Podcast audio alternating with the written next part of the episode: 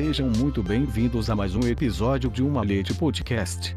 Informativo maçônico, político e cultural. Episódio número 175.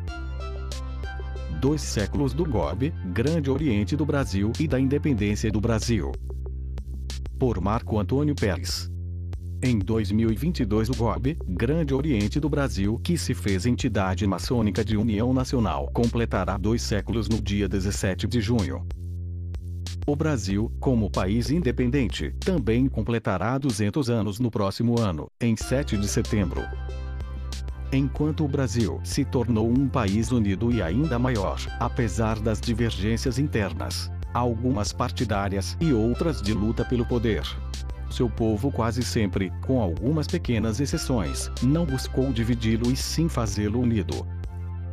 Qual a dificuldade que a maçonaria brasileira teve para se manter unida? Vaidade, busca de espaço, ou falta de objetivo em bem maior.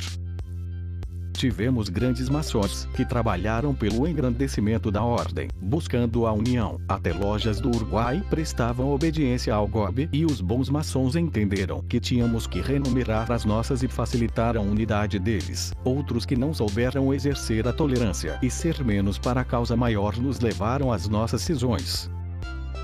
Já tivemos de ouvir de governantes nacionais. Em nome de que maçonaria você fala?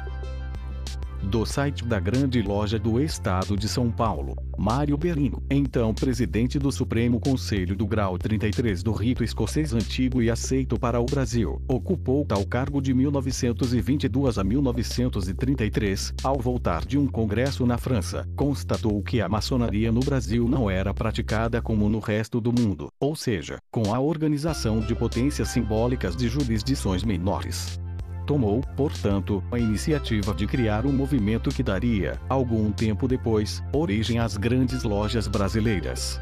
Estava aberto o caminho para a instalação da grande loja maçônica do estado de São Paulo.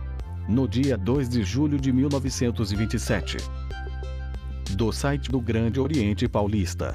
No dia 04 de agosto de 1981, nascia o Grande Oriente Paulista, pela livre manifestação e vontade dos obreiros de 58 lojas maçônicas, advindas do GOB, e que assinaram a ata de fundação.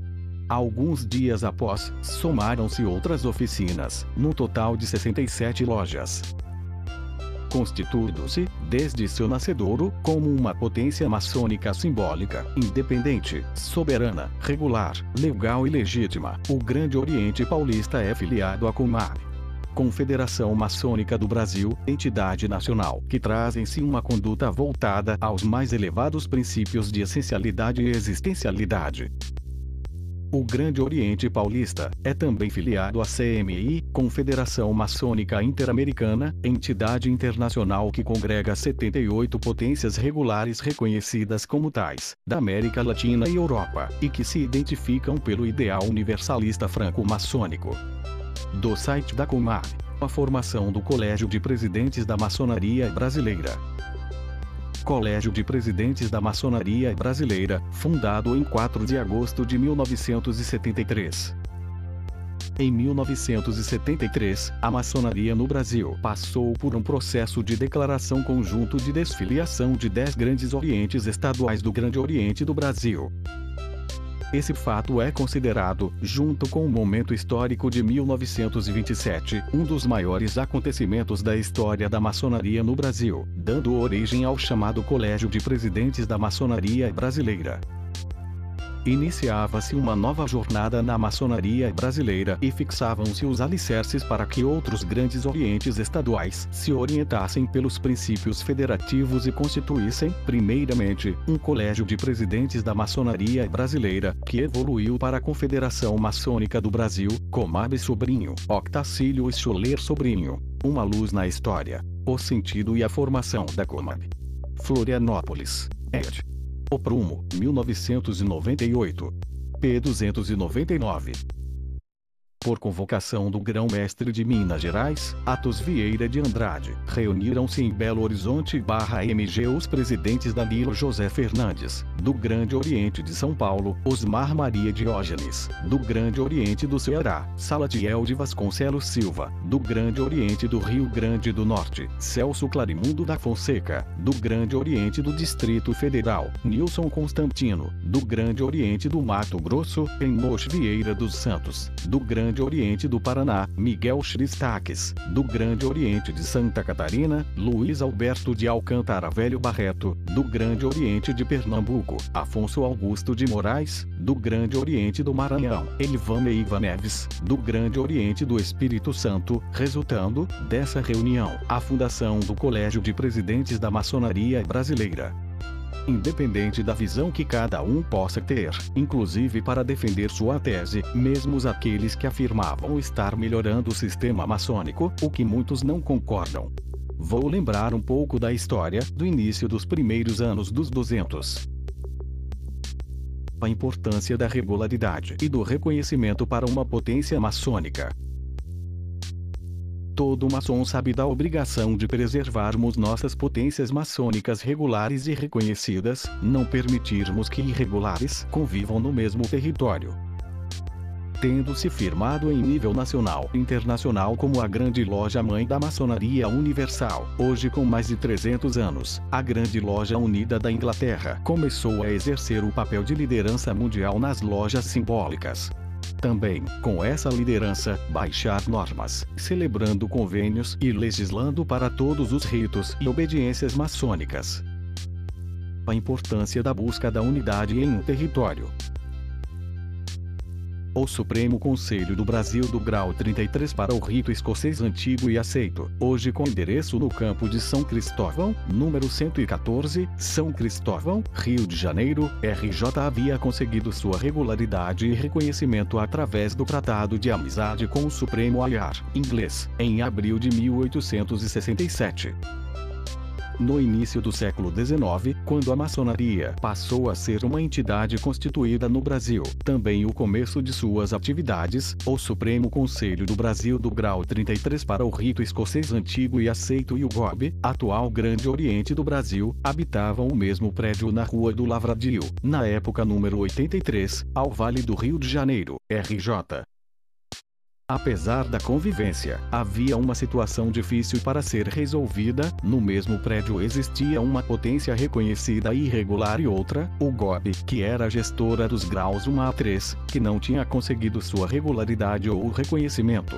Essa situação era em virtude de que a Grande Loja Unida da Inglaterra não decidia pela súplica do GOB, tendo em vistas a existência de duas potências maçônicas existindo no solo brasileiro.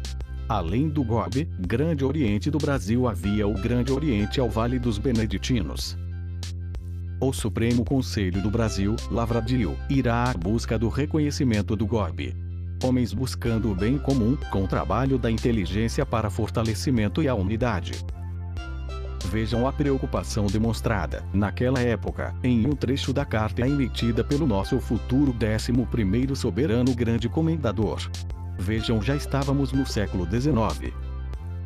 Não eram-me estranhas as dificuldades que tinha que vencer para conseguir o objeto de minha missão. Sabia do malogro de idênticas tentativas feitas por parte do pretenso grande Oriente ao Vale dos Beneditinos e nem tão pouco ignorava qual a prevenção que, desde muito, se havia despertado no seio da grande loja unida da Inglaterra contra toda a ideia de reconhecimento de qualquer dos dois orientes do Brasil pelo fato de dissidência que separa em dois corpos a família maçônica em nosso país a importância do Supremo Conselho do Brasil do grau 33 para o rito escocês antigo e aceito, hoje no campo de São Cristóvão, na época no Lavradio, para o reconhecimento do Grande Oriente do Brasil, bem como, com isso, ter trazido a harmonia em solo brasileiro da maçonaria, será evidenciado no relato abaixo o Supremo Conselho do Brasil do grau 33 para o rito escocês antigo e aceito, já havia sido considerado reconhecido em 1834.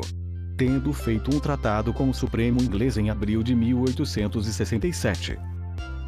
Em 30 de julho de 1879, retornava da Europa o Visconde do Rio Branco, que havia nascido José Maria da Silva Paranhos. Nasceu na cidade de Salvador, Bahia, a 16 de março de 1819, ainda durante o reinado de D. João V. Era filho de Agostinho da Silva Paranhos e de Josefa Emerenciana Barreiro Paranhos. Faleceu no Rio de Janeiro a 1 de novembro de 1880. Não confundir com seu filho José Maria da Silva Paranhos Júnior, o Barão do Rio Branco, nascido no Rio de Janeiro em 20 de abril de 1845 e falecido no Rio de Janeiro em 10 de fevereiro de 1912. As ações do pai muitas vezes são esquecidas pelas, também, grandes realizações do filho. Ele, pai, havia sido reeleito em 16 de março de 1875 como grão-mestre do Grande Oriente do Brasil. Tinha uma grande preocupação, já que desde 1872 as tratativas de fusão dos dois grandes orientes não se tornavam realidade. O Grande Oriente Unido, Saldanha Marinho insistia em manter o Grande Oriente ao Vale dos Beneditinos, agora como o pretenso nome de Grande Oriente Unido, vendendo a ideia que a fusão havia sido consumada. Diante desse quadro, o que faz o soberano grande comendador José Maria da Silva Paranhos possuía o cargo desde 1870 toma o Supremo Malete em 06 de setembro de 1879, voltando o Marechal Francisco José Cardoso Júnior à condição de lugar-tenente. De imediato o soberano grande comendador José Maria da Silva Paranhos, que havia sido cônsul-geral em Liverpool, 1876, nomeou o chefe de esquadra, almirante Arthur Silveira da Mota Grau 33, membro efetivo do Supremo, como delegado especial, do Supremo e do Grande Oriente do Brasil, para tratar do reconhecimento pela Grande Loja Unida da Inglaterra para dar legalidade ao ato. Essa nomeação foi confirmada pelo Grande Oriente do Brasil, em sessão de 16 de outubro de 1879. O emissário embarca em missão do governo imperial a bordo da corveta Vital de Oliveira que chega à Inglaterra no início de 1880. Em 1880 o Gomes já tinha quase umas 58 anos. Estávamos a nove anos da República e o Grande Oriente do Brasil não tinha seu reconhecimento o Supremo de Lavradio, hoje Campo de São Cristóvão, número 114, São Cristóvão, Rio de Janeiro, RJ, já tinha 46 anos de reconhecimento internacional e aproximadamente 13 anos de tratado de amizade com os ingleses. O Supremo Conselho do Brasil do Grau 33 para o rito escocês antigo e aceito coexistia no mesmo prédio com outro corpo. Essa outra entidade, que dirigia os graus simbólicos, o boletim da época é prova cabal. Vide boletim número 7, ano 10, julho de 1881, capa, facsimile. Diante disso o soberano grande comendador e grão-mestre José Maria da Silva Paranhos usava de sua última cartada diplomática, seus conhecimentos de relações exteriores eram bastante sólidas. Determina que o irmão Arthur Silveira da Mota investisse toda a sua força e trabalho para acabar, de uma vez por todas, com a dúvida reinante na loja mãe e, dessa forma, vai buscar a regularidade do golpe temos que registrar que o Supremo tinha conseguido sua regularidade junto a outros Supremos, reunidos, em 1834, quando esteve presente, ainda como lugar-tenente, o nosso segundo soberano grande comendador doutor Antônio Carlos Ribeiro de Andrade, isso no Congresso Internacional de Supremos Conselhos. Naquele congresso foi considerada verdadeira e válida a fundação do Supremo Conselho do Brasil, em 12 de novembro de 1832. A autorização de sua fundação era originada por uma patente fornecida pelo Supremo Conselho dos Países Baixos, hoje Bélgica ou novamente o nome da época. Em 1829, quando se encontrava exilado na Europa, Francisco G. Acaiaba de Montezuma, que também foi ministro de Relações Exteriores do Brasil, nosso primeiro soberano grande comendador, para onde fora após a queda dos Andradas, em 1823, e que só retornou após a abdicação do imperador Dom Pedro I, em 7 de abril de 1831. Como a Inglaterra já tinha o Supremo como regular, o então almirante Arthur Silveira da Mota se apresenta, representando o Supremo Conselho do Brasil do grau 33 para o rito escocês antigo e aceito, perante as potências maçônicas do mundo, e este pede, através de carta datada de 10 de janeiro de 1880, a intercessão de Sua Alteza Real, o Príncipe de Gales Charles Edward, grão-mestre da Grande Loja Unida da Inglaterra pelo GOB. A referida carta foi então respondida pelo grande secretário da Grande Loja Unida da Inglaterra, Tenente Coronel Chadwell Clark, a 30 de janeiro de 1880, informando que o pedido havia sido aprovado pelo grão-mestre da Inglaterra. Este foi o primeiro, o reconhecimento oficial Grande Loja Unida da Inglaterra ao futuro Grande Oriente do Brasil, não configurando ainda um convênio ou tratado, mas o reconhecimento, uma regularidade, em 1 de julho de 1881, com 18 membros efetivos, sob a presidência do irmão Antônio Álvares Coruja, decano presente, o Supremo Conselho concede os títulos de membros honorários a Sua Alteza Real o Príncipe de Gales Charles Edward, grão-mestre da Grande Loja Unida da Inglaterra, e ao irmão Lord Skelmersdale Aaron Oflaton, soberano grande comendador do Supremo Conselho da Inglaterra. Vide página 206 do Boletim 7 supracitado de julho de 1881, Simile II.